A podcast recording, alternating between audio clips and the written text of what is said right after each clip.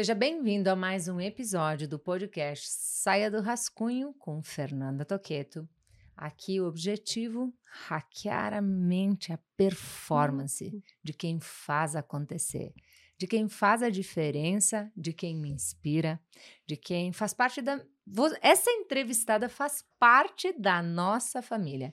O meu esposo é super fã dela, ficou super chateado que ele não pôde estar aqui para fazer algumas perguntas acreditem, mandou até um áudio de uma pergunta que eu não posso esquecer de falar, porque a metodologia dela ajuda a gente a crescer nos nossos investimentos e nós temos um reconhecimento muito grande à família Barsi. Hoje eu recebo aqui Louise Barsi, ela que é economista, contadora, analista CNPI, ela que é uma mulher incrível com a sua jornada na, de atuação, de realização. Me passa uma energia de determinação, de foco, de garra, vontade. Uma pessoa que está levando um legado, né? Está fazendo um movimento muito importante pelo nosso país. Eu vou deixar ela aqui se apresentar, contar um pouquinho da história e da origem para conectar com quem está nos assistindo. E quero trazer, quem sabe, nesse podcast, algo diferente que ela já contou nas centenas de milhares de entrevistas que essa mulher já deu no Brasil e no exterior. Então, fica aí com a gente, ela vai falar sobre a metodologia, vai compartilhar um pouquinho. Nós conversamos antes de iniciar, tivemos a oportunidade de almoçar juntas hoje, e para mim vai ser um privilégio poder levar isso para você. Então, se você estiver no YouTube, né, lembra aí de curtir, colocar, um, um sinalizar para que você seja sempre informado quando a gente tem episódio novo no Spotify. E se fizer sentido para você, crescer e compartilhar. Compartilha, marca a gente, faz a gente ficar sabendo que fez a diferença na sua vida.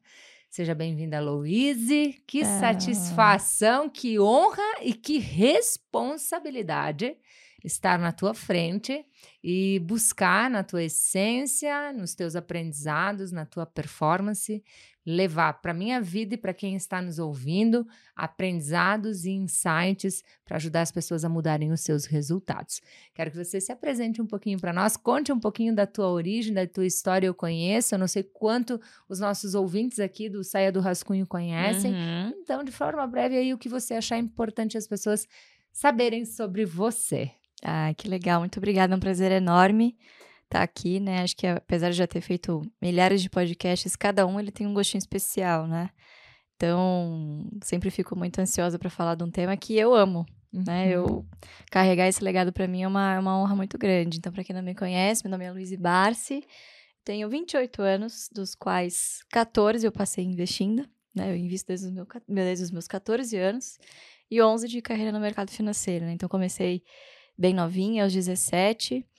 E acho que o maior legado, né, que meu pai, a maior herança que meu pai vai me deixar, né, para quem não sabe, eu sou filha do Luiz Barsi, que é o maior investidor e pessoa física da Bolsa Brasileira, né, uma pessoa muito guerreira, filha de imigrantes, né, pais espanhóis e italianos, assim como muitos, né, assim como muitas famílias brasileiras de origem humilde, né, de origem imigrante, que vieram para cá, para o Brasil, à espera de uma vida melhor e aqui, né, encontraram oportunidades. Então, acho que também a gente tem que ser grato a isso, né? Ao que uhum. essa terra nos, nos, nos deu, né? Aos nossos ancestrais. E é isso. A minha paixão é falar sobre o mercado financeiro e como as ações garantem o futuro, que é o uhum. nome da minha empresa, inclusive, que é o AGF, né? Que já foram mais de 20 mil alunos aí é, para prepará-los para o jeito Barsi de investir, que é a nossa carteira previdenciária na Bolsa. Muito bom. Sabe que eu admiro muito a origem da tua família, assim, a essência, a, a construção, a realização, né? Eu conheço um pouco da história do teu pai, a gente conversou, né? Da família, uhum. dos desafios, da forma como vocês foram criados, da jornada, né? Eu penso que muitas pessoas às vezes olham e pensam, né? Como chegou até aqui, né? O que construiu esse legado? Quais foram os pontos, quais foram os marcos dessa trajetória que impacta hoje a tua jornada, né? E a tua responsabilidade, porque depois eu vou querer saber como é carregar esse peso ou esse trunfo ou esse movimento, né, na tua jornada. Mas o teu pai sempre foi uma pessoa de, de muitas vitórias, de muitos desafios. Ele é uma pessoa de, uma, de um posicionamento muito forte em relação a investimentos, né? Conta um pouquinho disso, da história familiar e do que te trouxe até esse momento, assim, se tu nos permite uhum. conhecer um pouquinho. Olha, foi uma história de muita batalha, né? Assim como a de muitos imigrantes que vieram para cá. Então, a minha avó, e sei mais da história da minha avó, né? Por trás de um grande homem, por trás de um grande homem sempre tem uma grande mulher, né? Uhum. E nesse caso, meu pai sempre atribuiu o sucesso dele profissional e na vida, enfim, total, né? O sucesso dele como um todo à minha avó, ao quanto a minha avó batalhou. Então, ela ficou viúva é, no primeiro ano, né, de, de vida dele. Então, com um ano, ele não conheceu o pai é, conviveu muito pouco, por um erro médico, enfim, ele veio, a, veio, ele veio a falecer. E naquela época, a mulher viúva era como se fosse uma mulher solteira. Então, imagina uma mulher solteira, é, com um filho, né? Ela se viu numa situação em que ela teve que sair da casa onde ela morava, que pertencia ao meu bisavô. Ele expulsou ela de casa, né? Mas não nesses termos, falou: olha, vou ter que aumentar o aluguel, né? E ele sabia que ela não poderia pagar. Então, ela se viu na situação de ter que morar num cortiço com uma criança e deixava ele com outras outras mulheres, né, outras donas de casa, é, deixava ele lá no cortiço e ia trabalhar. Né? Até determinado momento ela conseguiu levá-lo para o trabalho, então ele começou a trabalhar com seis anos de idade, de engraxate, depois começou a ajudá-la, virou baleiro no cinema, vendia uva passas, né? Então eles queriam trabalhar. Né? Então, o que aparecesse, a minha avó fazia. Foi lavadeira, é, depois, com algumas economias que ela juntou com uma comadre dela, ela abriu é, uma, uma casa de costura, né? Onde ele foi aprender a costurar, né? Então, um, um, dos vídeos que, que viralizou, e eu gosto de mostrar esse dia a dia, né? Que ele ainda guarda essa, muitas coisas da origem dele, né? Então, lá em casa, outro dia eu falei, pai, rasgou aqui, você prega um botão para mim? Claro, imagina, não leva isso na costureira não, deixa que eu faço para você, né? Então acho ele que é uma gosta. ele gosta, eu acho que é uma maneira também dele se lembrar da mãe, né? Acho que é uma maneira também e de novo, é cultural, tá arraigado, né? Acho que quem passa por situações de escassez é, adquire hábitos que são muito difíceis de se desvencilhar. Então, ele engraxa os sapatos dele, ele conserta as próprias roupas, né? Então, tem muito dessa questão de valorizar os bens, mas, mas não por serem materiais, mas porque ele sabe o quanto ele demorou para conquistar tudo isso, né? Uhum. Então, acho que são esses valores que me encantam muito, sabe? Então, isso eu acho que é muito importante a gente preservar, né? E difícil de passar adiante, né? Uhum. Então, é, é, a minha avó sempre exigiu muito dele na questão estudo. Uhum.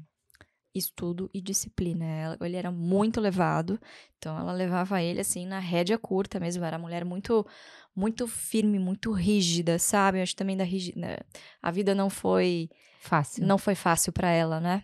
E ela tentou da maneira que ela podia, fazer o melhor que ela podia para que a vida do meu pai não fosse tão difícil quanto a dela, mas enfim, né? As circunstâncias falaram mais alto. E ele sempre estudou, foi sempre muito esforçado, sempre muito ele é muito inteligente mesmo, né? Muito disciplinado. Se formou contador, depois economista.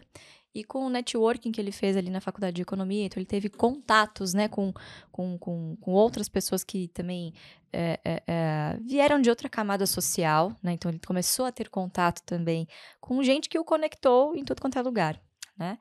E, e ele começou a prestar alguns serviços, ele saiu da, do, do, escritório de contabilidade que ele trabalhava e começou assim por indicação, ele era muito bom com números, né? Então ele tinha várias, múltiplas fontes de rendas, também uma, uma lição que eu levo até hoje.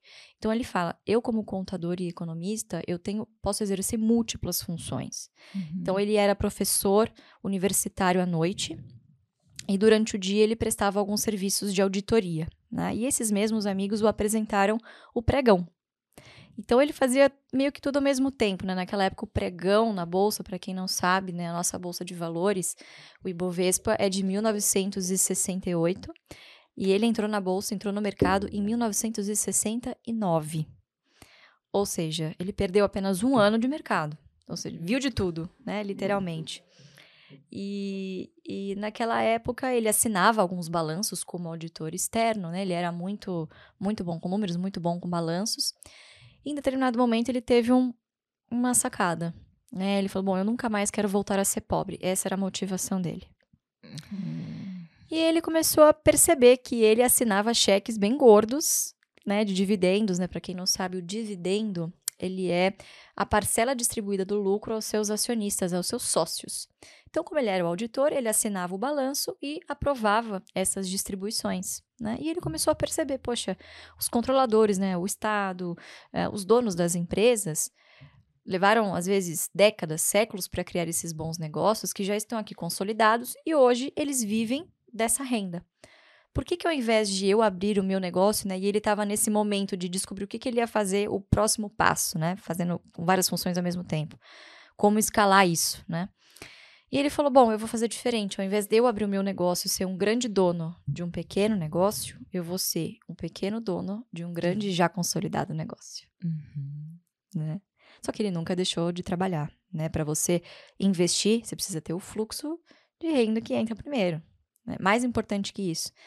É, muitos dos ensinamentos que a gente tem na escola, muitos dos ensinamentos que a gente tem em casa, na faculdade, são drivados o quê? Como você ganhar mais. Mas poucos te ensinam no meio do caminho a como usar esse dinheiro. Né?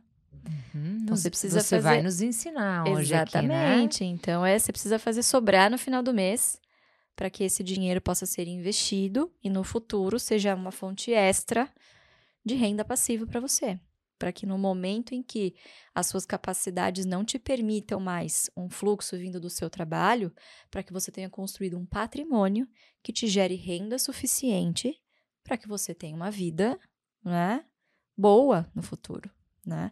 92% dos nossos idosos sobrevivem ou do INSS ou de parentes para sobreviver. Mais da metade deles ainda trabalha, Uhum. Ou seja, não vivem plenamente uhum. a aposentadoria, né? Não é aquela imagem bonita que a gente tem de beber caipirinha na praia, de viajar, de curtir a vida, né? Muitos ainda dependem também da renda ativa. Uhum. Então era uma situação no qual ele não, não queria voltar. A pobreza foi, foi sempre o grande temor dele, né? O impulsionador. Exatamente. E aí ele começou e não parou mais. Então ele virou, como na, no jargão, né? Como ele diz, um acumulador de ações. Tem gente que coleciona chaveiros, canecas. É, canecas, isso aí. Ele coleciona ações. Isso aí, muito bom, muito bom. E aí você, aí formou, ele formou a família, aí você tem quatro Isso, irmãos. Eu tenho quatro irmãos, uhum. né? Eles se separaram muito, muito jovens também, se casaram jovens, né? Ele é ex-esposa dele, tiveram quatro filhos, se separaram. Então, já nessa época, quando ele começou na bolsa, tinha também, obviamente, esse encargo, né, de ter que prover para os filhos, né? Então acho que naquela época era muito comum, né? O pai era a figura, era a figura que tinha que sair de casa para dar o sustento e a mãe ficava em casa para dar todo o apoio familiar, né? Hum. Então ele fez isso, né? E aí, obviamente, trilhou esse caminho, né, de muita paciência, de muita disciplina, né? Hum. Alguns o escutaram, outros não? Uhum. Né? Os que escutaram hoje estão muito bem. Muito bom. E você deve ter escutado muito quando pequena, quando criança, adolescente né? Eu acho que a semeadura ela vai de geração em geração. E ele deve uhum. ter semeado muito para hoje você estar tá aqui na minha frente e representar o que você representa no país, os movimentos que você faz, a influência que você tem, a capacidade, né, de ensinar e de mobilizar as pessoas em algo que você acredita, você faz. E é esse é o motivo que faz com que as uhum. pessoas realmente se conectem com você. Uhum. Uh, é, isso foi sempre realidade, porque eu adoro aquele teu vídeo. Vamos contar para eles como você descobriu que o teu pai era bilionário. Como foi isso, gente? Eu acho essa história muito interessante. Olha, é engraçado isso, né? Porque ele despertou em mim a vontade de, de, de trabalhar, de seguir um caminho no mercado de ações desde muito cedo, né? Então, de novo, eu invisto desde os 14 anos. Então, nunca me imaginei fazendo outra coisa. É, mas naquele momento, né, quando eu entrei na faculdade de economia, isso era em 2012, eu tinha 17 anos, é, eu sabia que eu queria trabalhar com ações, mas assim, eu não sabia o tamanho do patrimônio do meu pai, né? então eu não sabia, por exemplo, que eu tinha uma perspectiva de, ah, no futuro eu vou cuidar das coisas da família. Claro, assim, eu, obviamente que eu queria levar esse legado adiante, mas eu não tinha noção do tamanho, da, da proporção, né, uhum. né, da carga que isso, que isso, que isso estaria sobre os meus ombros, né? Então eu estava saindo da faculdade, era maio de 2012, nunca vou esquecer. Tava voltando para casa, passei em frente a uma banca de jornal, tava com uma amiga minha, então é testemunha, é verdade essa história. Um dia eu vou ter que levar ela num podcast comigo, todo mundo fala, mas é verdade mesmo, não é uma história? Não, é uhum. verdade mesmo. E passando em frente a essa banca de jornal, eu vi uma capa de uma revista, a revista Exame, com os dizeres os bilionários da bolsa, ou as maiores fortunas da bolsa, alguma coisa assim. E lá estava meu pai, ao lado de outros dois investidores. Eu falei, meu Deus, como assim? Bilionário? Né? E aí as pessoas falam, mas como assim? Imagina, claro que sabia que era. Como é possível? Né?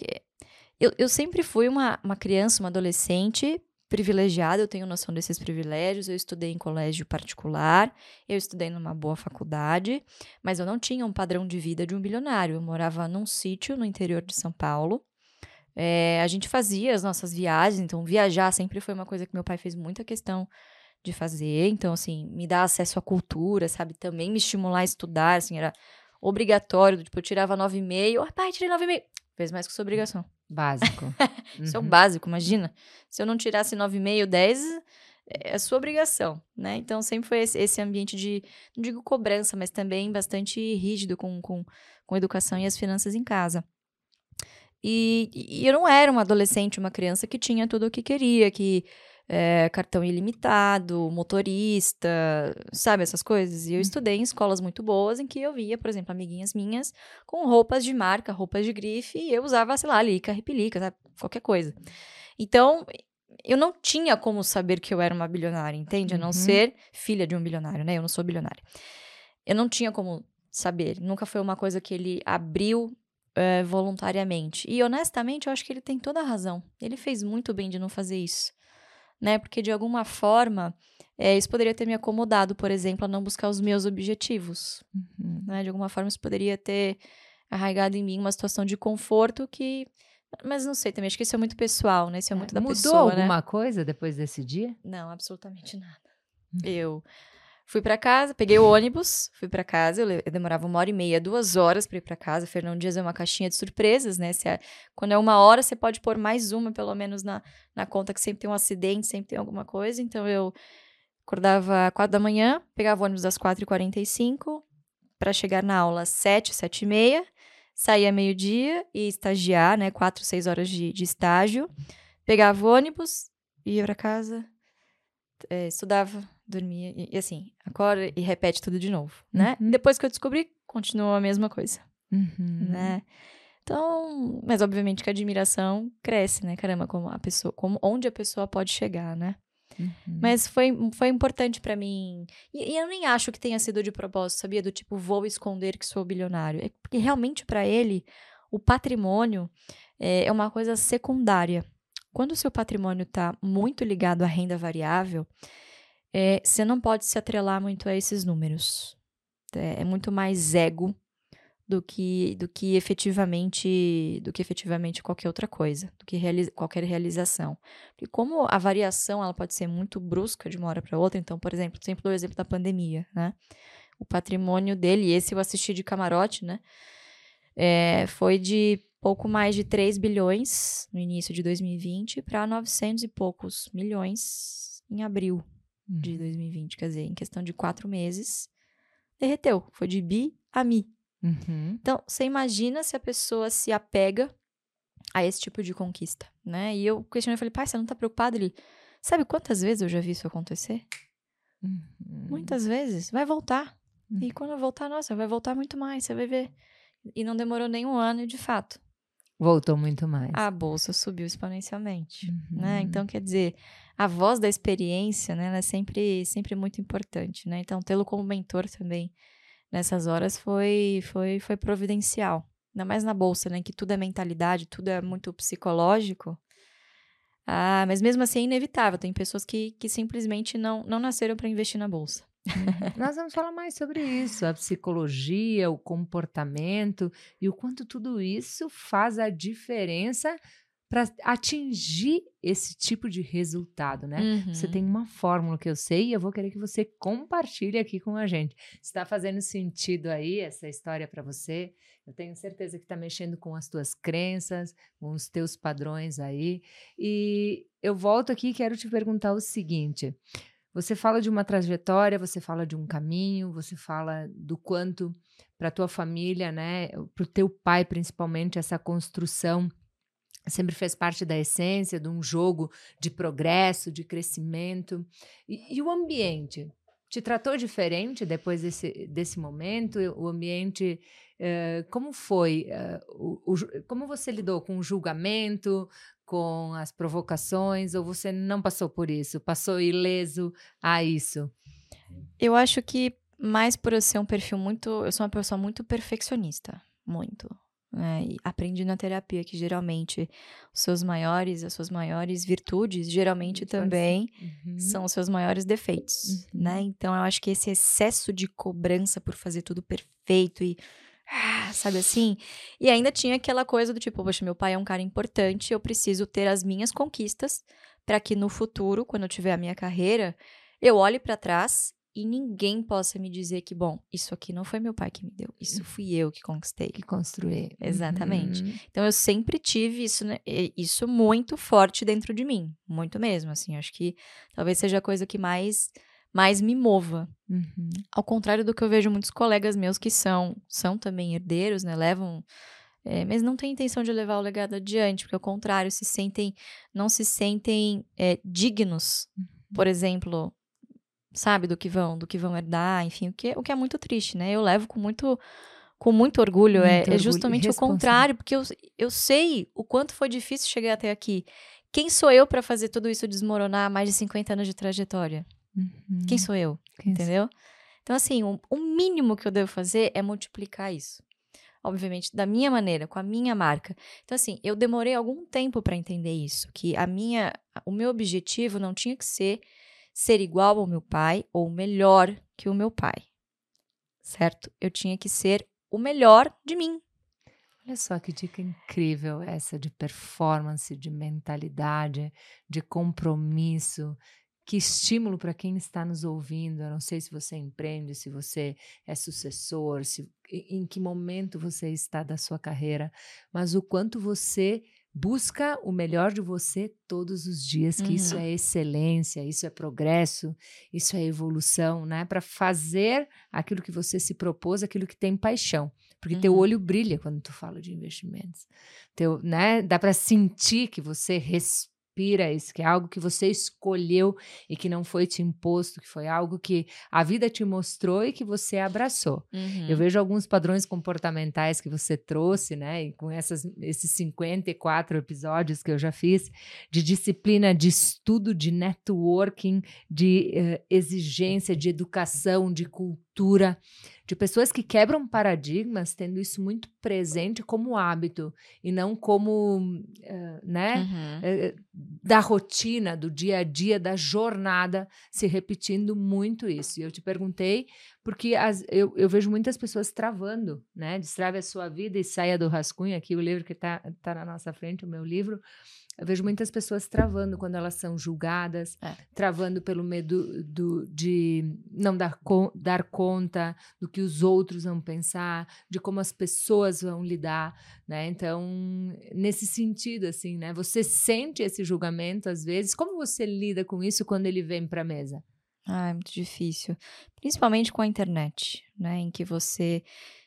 Eu, eu sempre tenho assim para mim. Eu escolhi ser uma pessoa pública eu fiz essa escolha, né? Então, quando eu fiz essa escolha, talvez eu não soubesse os prós. Eu sabia os, os prós, mas eu não sabia o tamanho dos contras, né? Mas aí, quando você foca, aprende a focar é, no retorno do seu cliente e não das pessoas que te seguem, hum, muda tudo. Muda tudo, muda tudo. Na internet tem de tudo. Tem de tudo, gente. Tem gente que quer o seu bem, tem gente que quer o seu mal, tem gente que só quer estar tá ali para fazer picuinha. Então, eu simplesmente não lido com esse tipo de comentário. E eu recebo, assim, centenas de comentários tipo, ah, é herdeira, só tá aí porque o papai deu. Mas, assim, caramba, que problema, né? Eu espero que os seus sucessores tenham o mesmo tipo de problema que o meu. Ninguém nunca me chamou de incompetente, você acredita? Só de herdeira. Só de herdeira. Olha só. Aham. Uhum. Caramba! Tá aqui uma oportunidade nesse podcast de você estourar os comentários de competência, de você seguir essa mulher que faz algo que eu considero extremamente importante. Ela revela verdades. Ela faz os recortes que ela quer que você enxergue para impulsionar o teu resultado. Ela quer te mostrar um caminho que depende da tua força de vontade, do teu estudo, do teu compromisso, da tua dedicação, mas é um caminho que já deu certo. Uhum. E que se uhum. você tiver a habilidade comportamental de colocar em prática esses aprendizados, você também pode chegar lá. Só que tem que querer pagar o preço. Exatamente. Pagar o preço do compromisso, da dedicação, do trabalho árduo, que ao mesmo tempo que a pessoa vai lá e comenta, eu pergunto né, o quanto ela acompanha todos os movimentos para chegar lá. Tá? Uhum. Uh, qual é o teu momento hoje?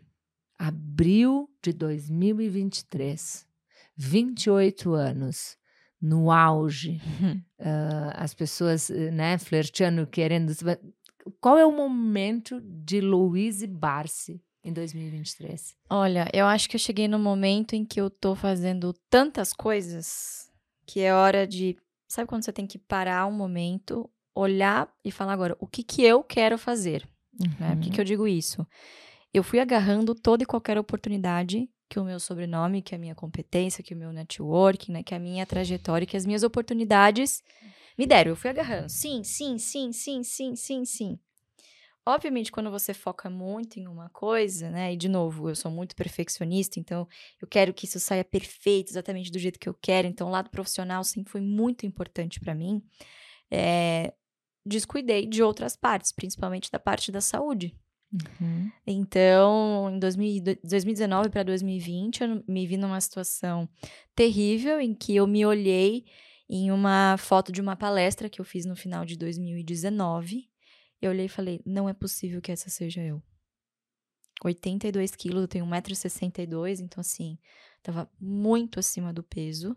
Eu tava praticamente numa situação de obesidade. É, eu não tinha força, sabe, para levantar. Levantar para mim já era um, um sacrifício. Então, assim, não que eu não gostasse do meu trabalho, mas ai, mais um dia, sabe assim? No final de semana eu só ficava prostrada, então eu não tinha vontade de praticar um esporte, comia qualquer porcaria, né? Quer dizer, logo o nosso corpo, né? Que é o nosso templo, né? Então a comida é o combustível apenas, né? Uhum. E o movimento Exatamente. nos impulsiona. Exatamente. Uhum. Então cuidei muito dessa questão mental, de foco no profissional e negligenciei completamente essa questão da saúde. Aí eu falei, bom, preciso procurar um, um, profissional, né? Eu preciso começar a aplicar. E eu comecei a me sentir uma, uma hipócrita. Aí você começa a se sentir, é, é, é, como que é aquela...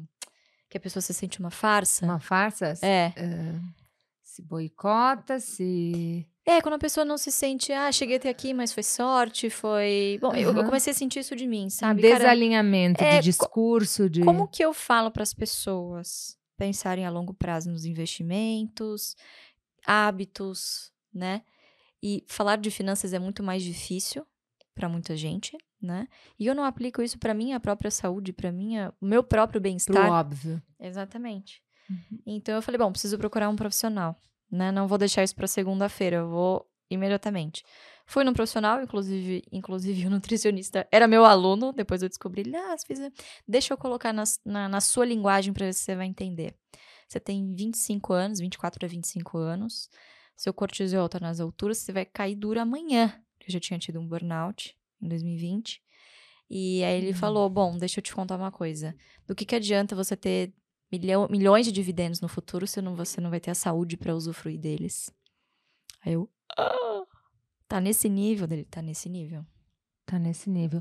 Tu pode. Vamos ajudar, vamos ajudar quem tá nos ouvindo. Quais são os principais sintomas de quem tem um burnout? De quem vai ali? O que você sentiu? O que estava acontecendo? Eu acho que você vai ajudar algumas pessoas aí a se salvarem a, é. a nível mental se você abrir pra gente o que estava acontecendo nesse momento. Olha, além do sobrepeso.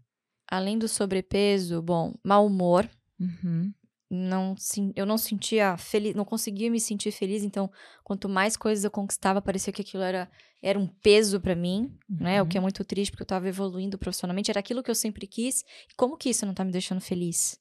Sabe, eu trabalhava de para mim era normal trabalhar de sábado, de domingo. Então eu não tinha um tempo para mim. É, isso são, são, assim, sintomas psicológicos, né? Eu sentia um vazio, um, ao mesmo tempo, sei lá, um peso aqui dentro do peito que simplesmente não passava, né? E esquecia de tudo. Então, se eu não anotasse absolutamente o meu dia, o que eu tinha que fazer, ficava completamente perdida. Uhum. Então, perdi completamente a minha produtividade, estava fazendo um monte de coisa, mas parecia que não estava presente em nenhuma delas. Uhum. E aí, chegou um determinado momento que eu... Pff, Apagou. Explodi. Pum. Uhum. É tela azul. Tela azul. É literalmente, sabe quando o computador fala? Pum, tela azul. Foi isso que aconteceu. E no dia da tela azul? Tela azul. Aí desabei de chorar, e aí falei minha mãe, nossa, meu Deus, vamos ficar, né, um tempo, uma semaninha de molho e tal. E aí um erro que eu cometi, acredito, em 2020, que foi não ter procurado uma ajuda. Hum. Não procurei uma terapia, que eu sempre fui, não. Sou autossuficiente, isso aqui tá eu mesma vou me analisar, entendeu? Eu converso eu muito me comigo. Resolvo. Eu me resolvo, eu sou bem, sou bem resolvida. Então eu conversava comigo, vamos lá, não sei o que, né? né. E demorou até um tempo, demorou uns seis meses até eu procurar a ajuda de um profissional, de um nutricionista, para cuidar, para cuidar do peso. Uhum. Né? E uhum. aí mudei um pouco o foco, né? E da mente procurou também ou só do peso? Só do peso naquele momento. Uhum. Da mente procurei neste ano. Uhum. Eu tava próximo, muito próxima de um segundo burnout. Eu falei, eu não vou deixar chegar nesse ponto. Então eu identifiquei que eu tava com, com aquele sentimento, com aquela ansiedade de novo. Eu acho que também muito pelo crescimento nas redes sociais, né? Então é muito normal no início quando você está crescendo, organicamente principalmente, você traz pessoas ali mais o seu círculo, é, pessoas que se identificam com o seu conteúdo. Conforme você vai crescendo também é, com tráfego, com esse tipo de coisa, você acaba atraindo pessoas que nunca ouviram falar de você, que caíram ali, te julgam por 30 segundos de um corte de rios uhum. e né, acham que tem o direito de falar o que, que acham que sabem sobre você. Né? E obviamente isso vai isso vai acumulando, por mais que a gente não olhe. Uhum. É, se você não tiver uma válvula de escape, isso vai acumulando, né? Acho e que todo mundo é humano. entendimento profundo sobre isso, né? Exato. Eu vou deixar uma contribuição aqui sobre julgamento. Quando você olha para alguém, quando você pensa algo sobre o outro, fala mais sobre você do que sobre o outro. Uhum. Fala sobre as suas necessidades, fala sobre os teus desafios, sabe, fala sobre aquilo que você deseja e talvez não seja capaz de fazer, fala sobre aquilo que você precisa se desenvolver.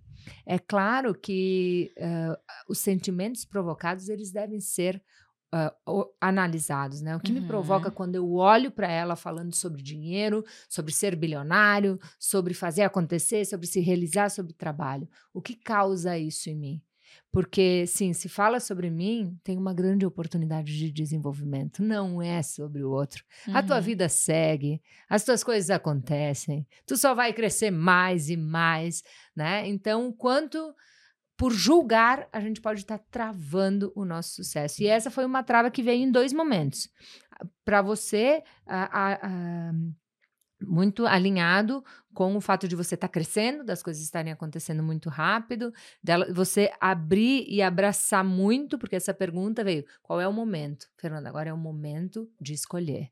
Agora é o momento, foi a leitura que eu fiz, de dizer não para algumas coisas e abraçar algumas coisas um pouco mais forte. Uhum. É um momento de olhar para dentro, é um momento de olhar. Você me corrige se, Sim, né? mas é isso Porque mesmo. eu tenho certeza que muitas pessoas que estão aqui com a gente precisam desse momento.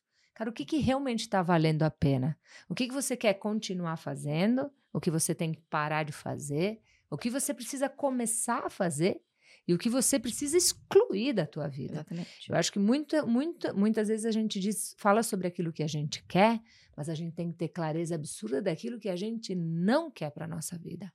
Né? Eu vou te entregar a minha obra depois. Ah. E o primeiro capítulo é Comece pelo fim. O último capítulo é Recomece. E quem disse que hoje não é o último dia?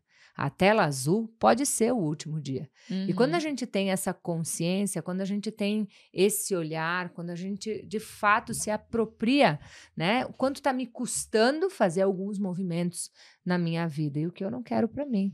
Eu quero, você quer deixar um legado, mas um legado a que preço, né? Exato. Nem a que custo, a que preço, né? Uhum. E de poder fazer outras construções e fazer outros movimentos. Então, eu espero que você que está aqui nos ouvindo, se você se identificou com alguma dessas, uh, desses sintomas que ela abriu o jogo e colocou aqui na mesa, que você peça ajuda, que você pare e reflita, que você pare de querer dar conta de tudo sozinho, sabe? E olhe para dentro, olhe para você, olhe para as tuas emoções, olhe para a tua família, olhe para aquilo que realmente importa para você e se cuida, né? Porque ah, sim, é importante crescer profissionalmente, mas é importante crescer por dentro, né? Para a gente saber o que fazer com o nosso crescimento. Senão Exato. você chega no topo, né? Hoje eu gravei um outro pod- podcast, você chega no topo e aí? Tem que descer a montanha depois, né? Não é só sobre chegar no topo. Então eu acho que cada vez que chega lá, né, não é para cair. O burnout é uma queda. Cara, eu cheguei lá, mas com que esforço, com que, né? O que que eu deixei no caminho? E muitos É. morrem no caminho, e alguns morrem quando chegam lá ou na descida, né? Então o burnout eu acho que é uma sinalização muito forte disso. Fico feliz de você ter compartilhado aqui uma dessas travas que hoje você olha e que você quer fazer diferente e que vai ajudar muitas pessoas que estão escutando, viu? É, mas você falou um conceito muito, muito interessante, que eu, eu não sei se eu acredito em topo, sabia? Hum? Eu não sei se eu acredito. Fala mais sobre isso. Eu não sei se eu acho que existe um topo pra gente. Não acho que a gente deva se limitar Uhum, a isso. uhum, Porque muitas vezes a gente tá tão focado em um, em um, em um objetivo que a gente se esquece de comemorar as pequenas vitórias ao longo do caminho, que a gente se esquece de apreciar aqueles que nos ajudaram nessa trajetória, né? Então, acho que é muito mais sobre a caminhada do que sobre o objetivo final. uhum. E isso, nos investimentos, o mercado ensina muito isso. Imagina, meu pai tem 54 anos de trajetória de mercado e ele mesmo diz: Eu não aprendi tudo, então quer dizer, topo não chegou, eu não estou satisfeito ainda. Uhum. Entende? Então, não é sobre uma questão de, de ganância. Isso é ser ambicioso, né? Uhum. Você sempre está querendo dar o próximo passo. Uhum. Então, para quem tem essa característica de ambição, eu acho que o topo não existe. Essa pessoa nunca vai estar satisfeita. Uhum. E aí mora o perigo, né? Você precisa aprender a, Continuar sonhando. a continuar sonhando e apreciar as pequenas vitórias do dia a dia, as pessoas que te ajudaram a chegar lá, né? Ninguém chega em lugar, em lugar nenhum sozinho. Uhum. Né? Celebrar. É. Eh, você falou do teu momento o- e hoje o que, que te, te- o teu desafio é esse, é soltar então. Soltar um pouco. Soltar. Exatamente. Exato. De novo, né? Eu sou muito perfeccionista, então eu gosto de estar presente e fazer muito bem as coisas que eu estou fazendo, né? Uhum. Então acho que cheguei no, no meu limite, meu dia precisaria ter 30 horas, sabe assim? E ainda ter vida social, e ainda ter vida amorosa, vida familiar. Uhum. Então acho que tem que, tem que encontrar o equilíbrio, né? E você é uma e eu pessoa tenho só muito- 28 anos. só Caramba. 28 anos. Às vezes eu Uhum. preciso me lembrar disso. Lô, você é jo- calma. Você ainda vai errar muito, você não aprendeu tudo ainda, né? Uhum. Então, sempre que eu venho com esse sentimento de muita cobrança sobre mim, eu falo, calma, dá tempo de aprender. Tem muito Uhum. tempo ainda. Quais são os teus sonhos? Onde você quer chegar? Eu- você acabou de me dizer, Fernanda, o topo, né? Eu entendi. Mas assim, você faz um planejamento, você tem o seu teu projeto de vida, de carreira, você tem as coisas que você gostaria de te ver realizando, sabe? Aquilo que você gostaria de contar. Que história você quer que contem sobre você no futuro? Você pensa sobre isso? Olha, difícil essa pergunta, viu? Muito difícil essa pergunta, porque com 28 anos eu já conquistei tanta coisa que eu, que eu nem, nem imaginava, sabe? Então hoje eu tô numa fase mais de deixa a vida me levar, vamos ver onde é que as oportunidades da vida vão, vão me levando, né? Elas só não podem escolher por você. né? Ah, sim, isso é verdade. A gente só não pode ficar boiando, né? Nas É, não é nem oportunidades da boiando, vida. porque É, aí você estava escolhendo todas, né? Daí veio o burnout, né? Tem que ter essa. Aham. Exatamente, é. Eu acho que foi mais ou menos isso. Tava deixando a vida escolher por mim e não tava faza- sabendo dizer os meus nãos, né? É, mas eu acho que o meu sonho é ser reconhecido, que a minha empresa, né, junto com os meus sócios, o Fábio, o Felipe e o Jean, é, quando as pessoas pensem em se aposentar, Uhum. ter uma vida futura melhor, com bolsa, com ações, elas lembrem da minha empresa. Uhum. Então, ainda tô, ainda tô nessa caminhada, sabe? A gente tem quatro anos só de, de trajetória e também a gente já, já conquistou muita coisa nesse pouco espaço de tempo. Parece que passaram 20 anos nesses últimos quatro. Uhum. Então, acho que esse vai ser principalmente o nosso, o meu foco daqui em diante, o Esse- AGF. É. Uhum. Ações Esse garantem futuro. braço, essa, esse- essa, essa questão de educar as pessoas, de fazer Isso, é. essa parte, esse E- movimento. Eu quero ter tempo para ler, Porque se eu preciso participar de podcasts, de lives e de toda essa parte educacional, eu preciso estar sempre muito atualizada. Uhum. Com a quantidade de reuniões que eu participo, com a quantidade de, de compromissos que eu tenho, vai para lá, vai para cá, eu não tô tendo tempo de fazer o básico de parar, ler um jornal de manhã com calma, sabe, fazer meu exercício, ler, acompanhar o mercado, pelo menos na abertura até o almoço, uhum. para eu ter o conteúdo para passar. Então, por exemplo, ontem, hoje, ontem, não consegui acompanhar, não, não sei nem quanto fechou a bolsa, você entende? E é isso que eu gosto, é isso que eu amo, é isso, é disso que derivou todo o meu negócio que uhum. dá certo hoje, né? Uhum. Então eu quero, acho que nesse momento estou nessa fase mais de delegar, de soltar algumas coisas que foram muito boas para mim, algumas experiências de, de conselho de administração principalmente, que eu acho que já já já, já tiveram o seu suficiente. papel. Exato, já... já tiveram o seu papel. Acho que é, me deram uma, uma experiência muito muito grande nesse mundo corporativo, né?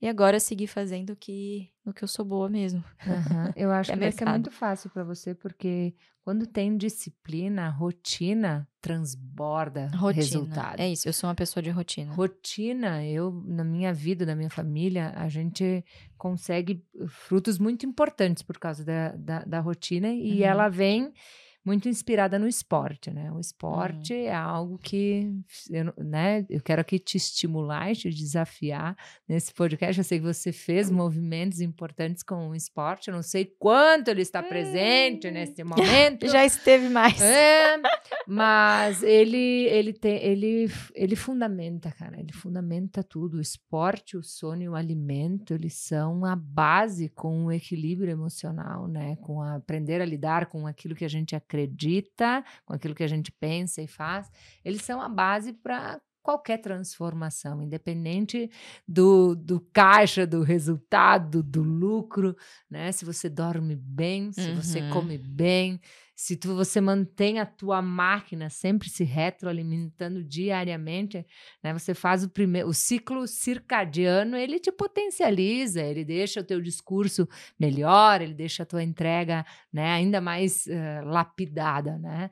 Então aí eu vou te provocar nesse podcast a você ajustar a tua performance, então, porque você tem o principal que é a disciplina. Exato. E se, e se você traz para você, né, é faça como como você faz, controlar lá, controle isso, porque é, daí é tudo junto, né? Junta e potencializa, né? Exatamente. Ter um tempo de ouro por dia para olhar para a gente faz toda a diferença, né? Tem que ter o tempo de ouro para os negócios, mas o tempo de ouro para as emoções, o tempo de ouro para você parar Uhum. Não fazer nada é um grande. é, é, é, é, o, é que as pessoas mais precisam aprender a fazer é, hoje. Né? Apreciar né? o ócio criativo. Apreciar o ócio criativo. Eu digo para Antônia, você, para minha menina de 8 anos, tu tem, que, tu tem que aprender a não fazer nada. Tu tem que é. aprender a ficar contigo mesmo. Tem que aprender a ficar, sabe, no, no, momento que tu fica com tédio. Tá com tédio, vai ter que aprender a lidar com o tédio. Uhum. Fica aí lidando com o tédio. Né? Agora eu falei da minha menina, eu quero deixar uma dica para os pais, antes ah, de você dar legal. a dica para os adultos, porque eles devem estar tá esperando como essa mulher vai me ajudar a enriquecer. Ela já vai falar. Mas o teu pai fez um negócio muito incrível quando tu era criança, né? Fez. E eu vou chegar em casa e eu vou falar pro Isaac pra gente já organizar isso e fazer literalmente desse jeitinho com a Antônia. Conta aqui, ó, gente. Anotem aí, lembrem de compartilhar de fazer com que eu e Louise so, eh, a gente fique sabendo que você está aí conosco, está tendo insights. Muito além de investimentos, é sobre o seu comportamento, é sobre as suas emoções, é sobre como você lida com as coisas e tudo isso se fundamenta. Depois eu vou querer saber a visão dela da psicologia no enriquecimento. Mas agora ela vai falar isso para as crianças. O que que teu pai fez com você lá quando você era pequenininha e que a gente pode deixar uma dica incrível aqui para os pais que estão nos assistindo, escutando. É, mas acho que duas coisas foram fundamentais. Primeiro, limites, né? Então, quando eu era criança, a gente tinha um acordo, né, um combinado, de que eu teria 50 reais para escolher um presente no Dia das Crianças, no meu aniversário e no Natal. Ponto. Essas eram as datas em que eu poderia escolher com esse orçamento o presente que eu ia que eu ia querer. E aí no meu aniversário, no meu aniversário de 5 para 6 anos, eu falei: "Pai, eu queria uma bicicleta". E ele, mas e agora? A bicicleta custa mais do que os 50 centavos, do que os 50 reais. Mas eu vou te ajudar. Então ele foi lá, ele comprou um baú, um baúzinho de madeira, invernizou, colou umas figurinhas da Pequena Sereia, da Barbie, né, os personagens que eu gostava. Mandou colocar uma plaquinha com meu nome, Luiz Barsi, baú do pirata, tal. E encheu, ao invés de me dar uma nota de 50, encheu de moedas, 200 moedas de, de 25 centavos. Que fantástico.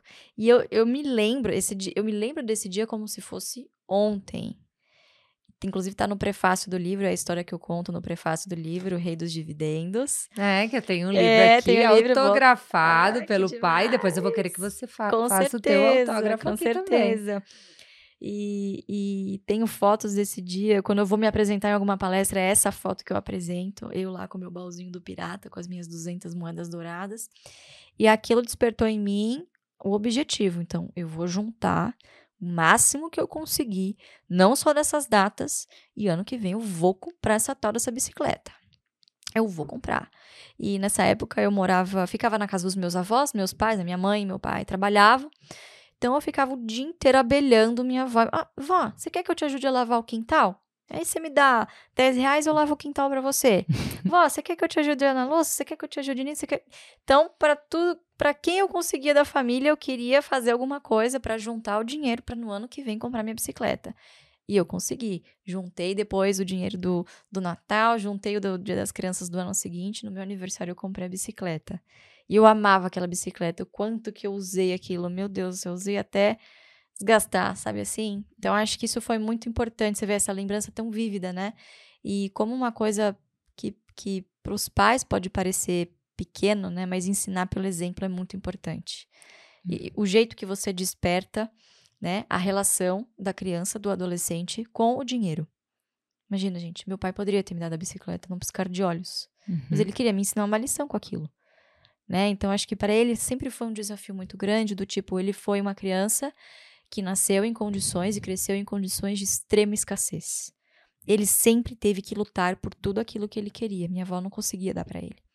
Então, imagina como você criar alguém que já nasce com todos os desafios superados. Uhum. Nossa, é um desafio muito grande, imagina para os pais hoje em dia, né? Com muita é tecnologia. É esse desafio. É muito grande, uhum. né? Então, hoje que eu já tenho consciência disso, me colocando no lugar dele, da minha mãe também, né? Então, admiro muito essa postura. Então, essa foi a primeira coisa. Segunda coisa, quando eu já entendi um pouquinho mais as coisas, com 14 anos, é aquela fase né, que você quer tudo, né? Você viu um amiguinho, eu queria. Tava na época do Nike Shots. Você lembra daquele Nike uhum. Shots, que é aquele uhum. cheio de mola, aquela coisa horrível, né?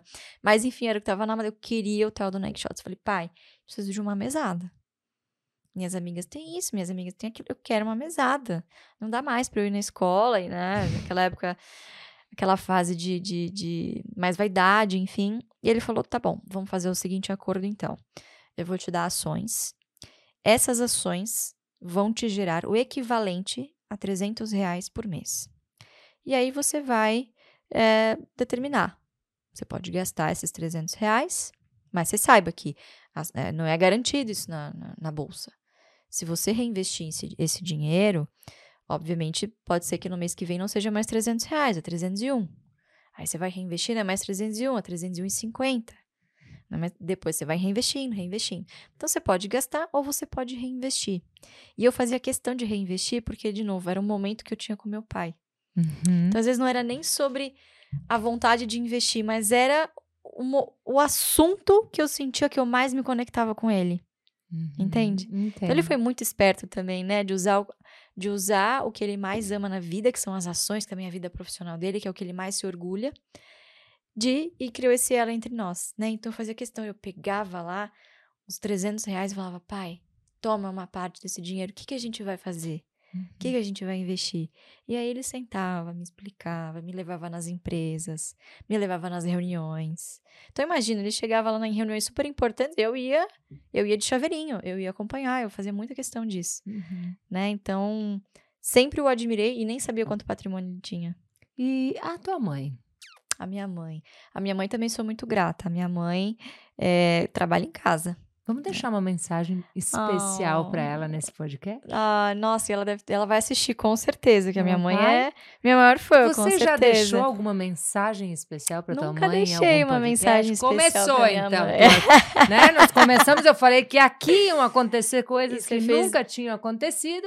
Então essa é a primeira. Prepare-se até o Você final. fez, você fez muito bem de, de fazer essa provocação, porque acho que essa é a condição de muitas mães, né, que deixaram a vida profissional, né, fora de casa, para cuidar do lar, para cuidar dos filhos, né. Então a minha mãe fez essa opção quando a gente mudou para o interior, né, porque na época quando a gente vivia em São Paulo, eh, eu ficava na casa dos meus avós, ela ia trabalhar, depois eles tomaram a decisão, eles não moravam juntos nessa época, porque meu pai cuidava da minha, da minha avó idosa, ela já tinha esclerose, né, tinha Alzheimer, e eles tomaram a decisão de, não, vamos, vamos unir aqui, ah, vamos fazer o nosso pé de meia juntos, né, eles, eles moravam em casas separadas, aí a gente foi para o interior de São Paulo e minha mãe optou por cuidar da casa, né, por cuidar, por cuidar de mim, enfim, cidade nova, toda uma, uma rotina de, de adaptação, né, então ela fez, fez essa opção, então mãe, muito obrigada, né, se meu pai me mostrou esse lado objetivo do, do, né, do financeiro, do profissional, a minha mãe cuidou mais da parte afetiva, né? Então, minha mãe é uma querida, mãe, te amo. Obrigada por tudo. Que conselhos, que conselhos ela tem te dado? Nossa, muitos. Principalmente, assim, de, de mais de cuidar de mim, Uhum. sabe? Então, ela sempre tá lá pegando no meu pé. Ah, faz as coisinhas que, tu que você gosta, vai viajar, aproveita, né? Meu pai não, meu, mai- meu pai é mais aquele cara, não, Vai lá! vai, faz, não sei o quê. Minha mãe, calma, Uhum. lembra daquele momento, respira, sai mais comigo. Uhum. Você não fica mais em casa, eu tô carente, eu quero com você, né? Então é ela que é mais essa parte assim amorosa, vamos dizer, né, afetiva. Uhum. Minha mãe tem muito de peixes com ascendente em peixes. Uhum. Ela é essa mãe. em casa. Uhum. Tem Muito amorosa. Antônia. Que lindo. É, e, é, e é bacana isso, né? Porque você falou primeiro, né? Atrás de um homem, eu digo ao lado de um grande homem, tem uma mulher que ajuda nessa construção, nessa evolução, nesse movimento, né? E com certeza a tua mãe tem um papel muito importante na gestão dessa família, na gestão das Sem dúvida. emoções, no equilíbrio que você acabou de falar, né? Na hora de botar o freio, eu percebi que ela é a que faz essa, esse movimento, né? E isso é muito, muito importante. Muito. Muito, que bacana. Vou fazer mais uma aqui, que, que eu não sei se já fizeram essa pergunta para ti num podcast. Qual a pergunta que nunca te fizeram? e que você gostaria Nossa. de responder? O que Nossa, que mensagem difícil. você gostaria de deixar para quem está nos escutando, que é que tá dentro de ti? Sabe aquela coisa, se eu por mais que você fale, por mais que você tenha facilidade de abrir a câmera, outro dia eu abri um vídeo teu, maravilhosa, no iate, assim, é para isso que investi. Mas eu falei, cara, essa aí, por, por isso que eu conecto com ela, e fala a verdade, e recorta, porque eu sou assim. Tá me vendo quem tá me assistindo? Quem quer. Quem tá comigo? Quem se conecta. É verdade. Quem tá assistindo e reclamando? Tá precisando e ainda não admitiu. Tá aqui me assistindo, continua assistindo, precisa, mas não admitiu. Tá doente. É para isso que eu existo, para ajudar a mentalidade, performance, gestão. E tem aquela fatia que vai morrer no lugar para encher o saco do outro, vai continuar e, e tá tudo certo. De Uhum, alguma forma, a gente influencia essas pessoas. Então, eu uhum. sei que você faz um, um recorte muito bom, de muita provocação, muito intenso, né? Acho que você é aquele tipo de pessoa que eu digo assim, é a pessoa insuportável, como eu, que ou ame ou odeie, Nossa, porque é cheio sim. de verdades, tem personalidade, é transparente, né? Faz sofre, porque às vezes as pessoas podem olhar e pensar, não, ela não é intocável, não, é mais tocável do que as pessoas imaginam, né? Uhum. Então, eu acho que você abre muito a tua verdade pela forma como você se posiciona. Mas nesse momento, que mensagem você quer mandar para quem está nos ouvindo sobre você, sobre o que você está fazendo, sobre quem você é? Alguma coisa que, que você quer que chegue lá na outra ponta e que ninguém nunca te perguntou. É uma coisa que a minha mãe me ensinou, né? E um dia ela falou assim pra mim, filha, se, se tem uma coisa que eu queria dizer pra você, é pra você nunca depender de homem nenhum. Você fazer a sua história, a sua independência, tomar as suas decisões, nunca deixar, sabe, se levar muito pela ideia dos outros, né? Claro que o ambiente ele vai determinar também quem, quem, quem você é, né? Mas é, ter os seus próprios objetivos e a sua independência. Uhum. Independência. E eu vou te falar uma coisa: não existe independência plena sem independência financeira. Esse é o recado. Esse é o recado. Pegue o recado. o que você está fazendo com a tua independência? O que você está negligenciando? Na hora H, não dá mais tempo.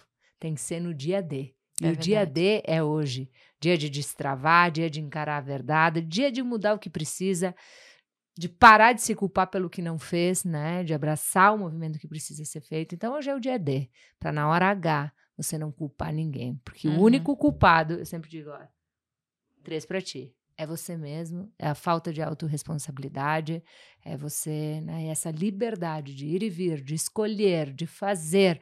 Eu acho que ela só engrandece o ser humano, as relações, e relação para mim é ganha-ganha. Uhum. Né? Então, quando você age com essa postura, é uma relação de ganha-ganha, é uma relação que quebra paradigmas, é uma relação que evolui. Eu acho que você né, faz parte do mundo de mulheres com uma mente muito aberta, uma mente que faz acontecer.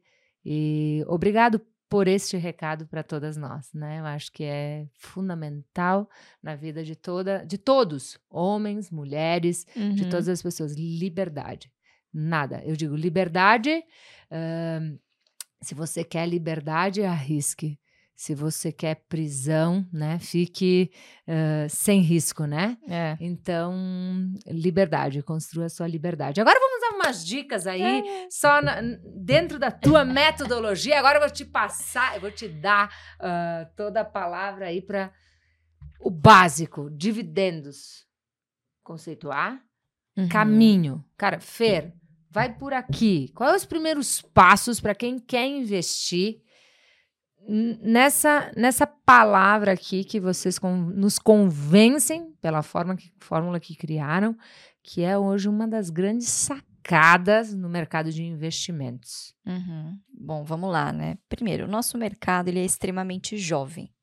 Você tem aí o mercado americano com mais de 200 anos de histórico e o mercado brasileiro com 50 e poucos anos, né? Então, eu acho que o fato do meu pai ter sido um dos pioneiros a mostrar que isso é possível, né?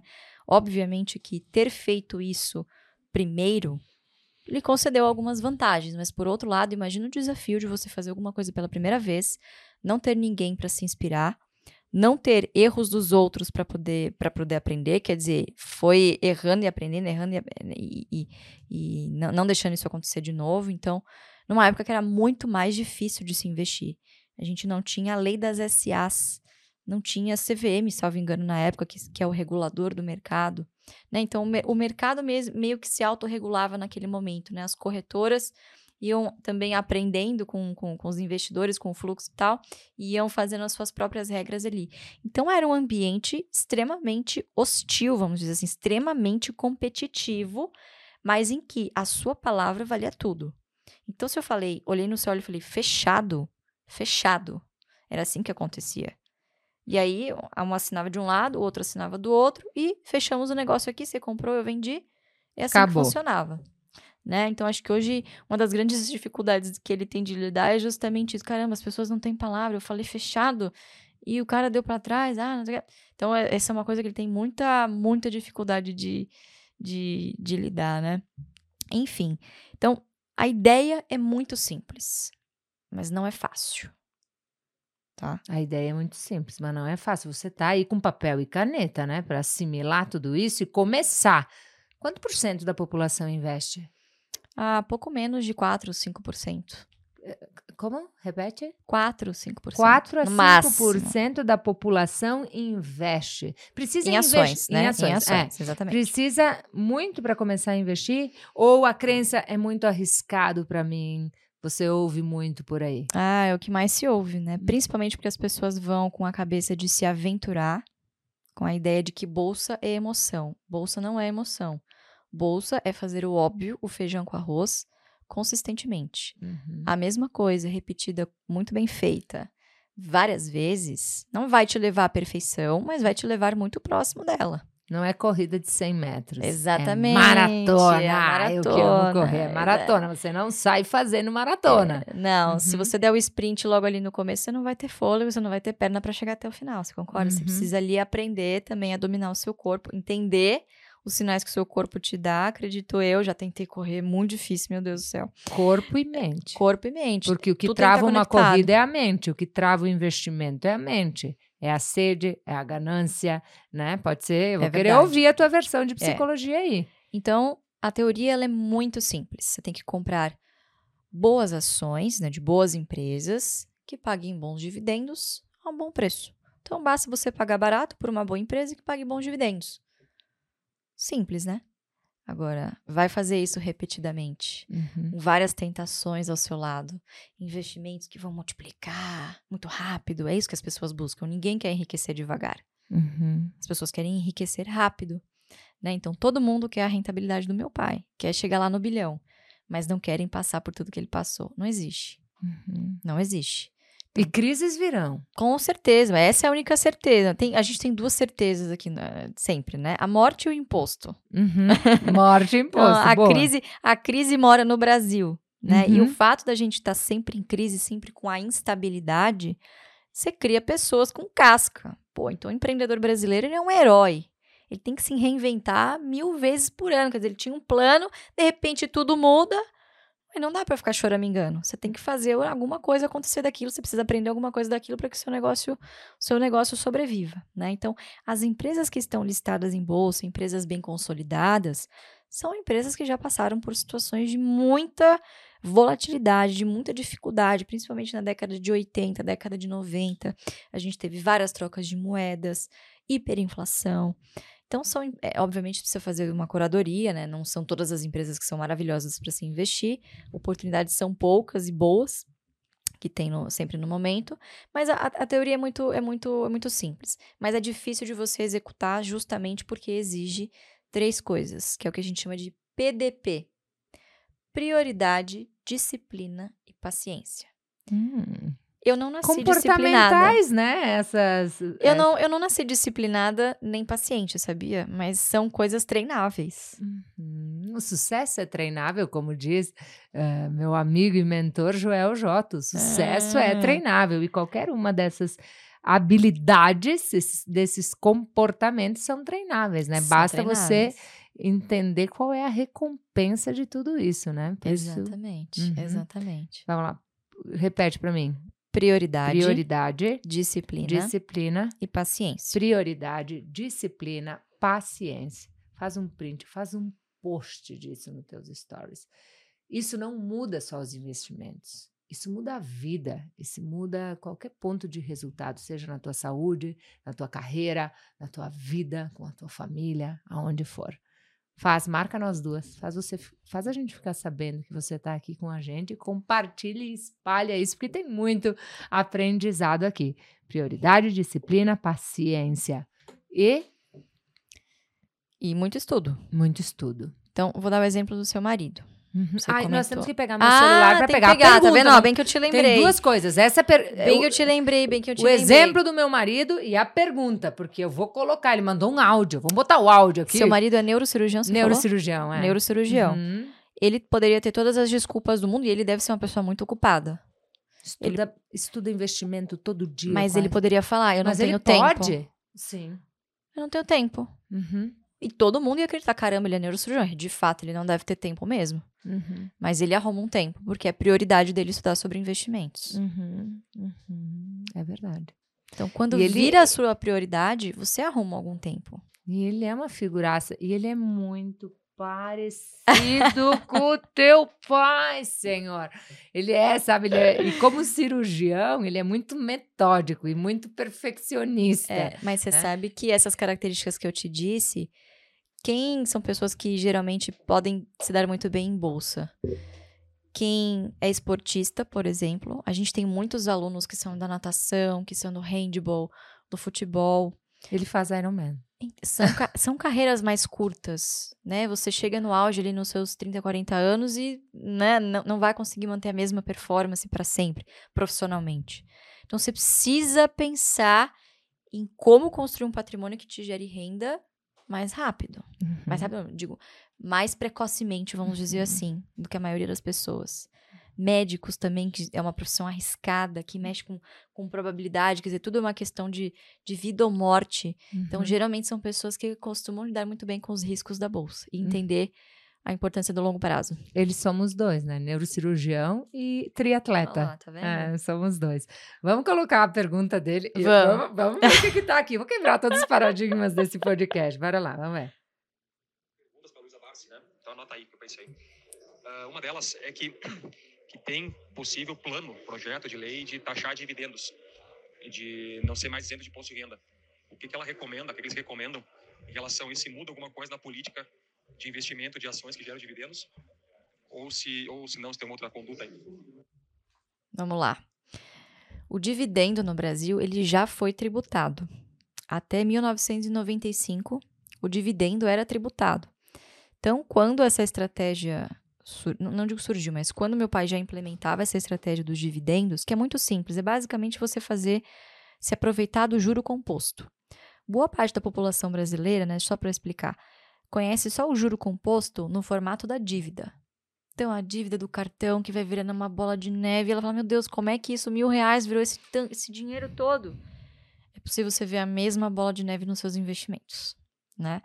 Então, quando ele começou, então ele tinha, pegava o dividendo, recebia da, da posição das ações, ele é sócio de empresas, né, de pequenas, de grandes empresas, recebia o dividendo e reaplicava, recebia o dividendo e reaplicava. Isso repetido por muitos anos, né?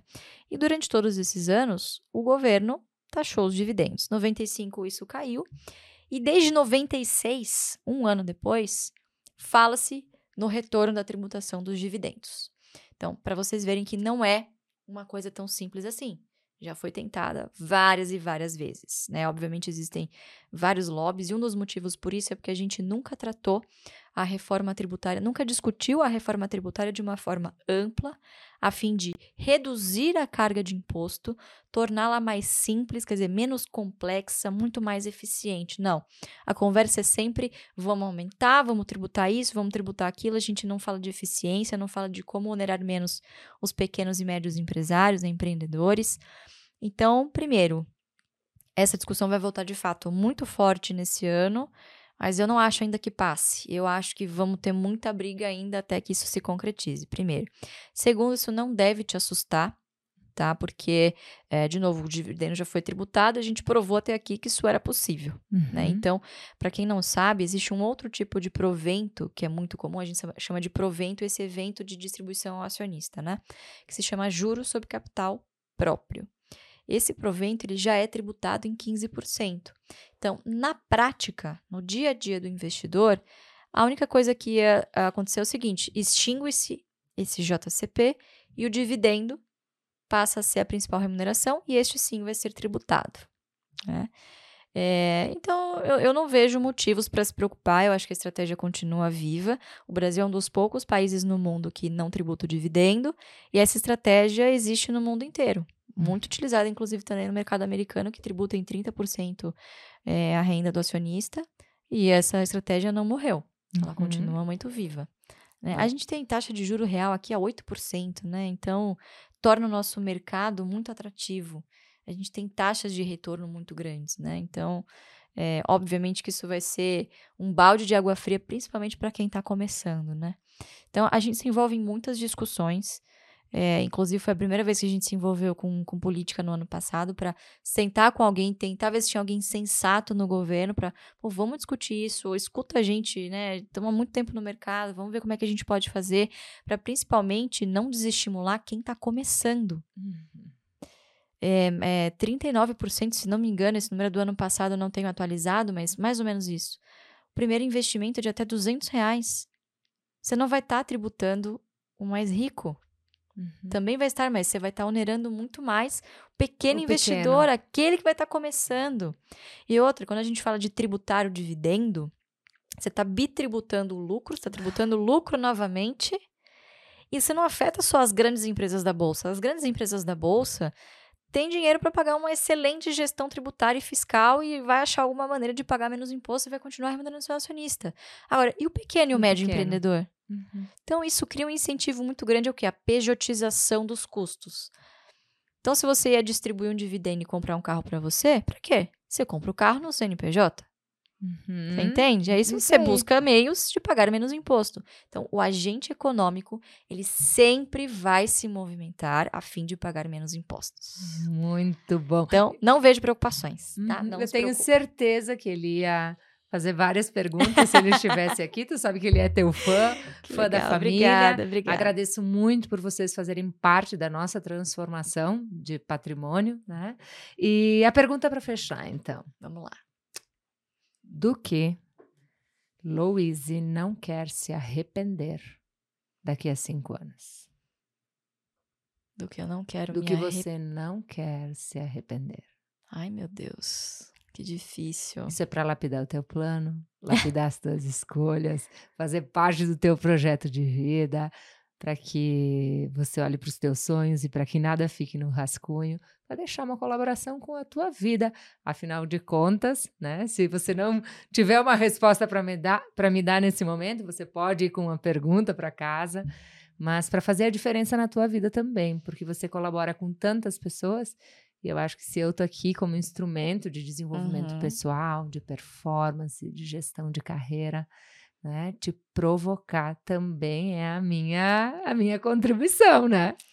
Não, eu acho que eu não gostaria de me arrepender de, por exemplo, não ter feito uma família, por exemplo, né? Uhum. Então eu vejo assim a relação que meu pai tem comigo, de filhos, eu quero ter isso. Uhum. com meu filho, a minha filha, sabe? Passar isso adiante.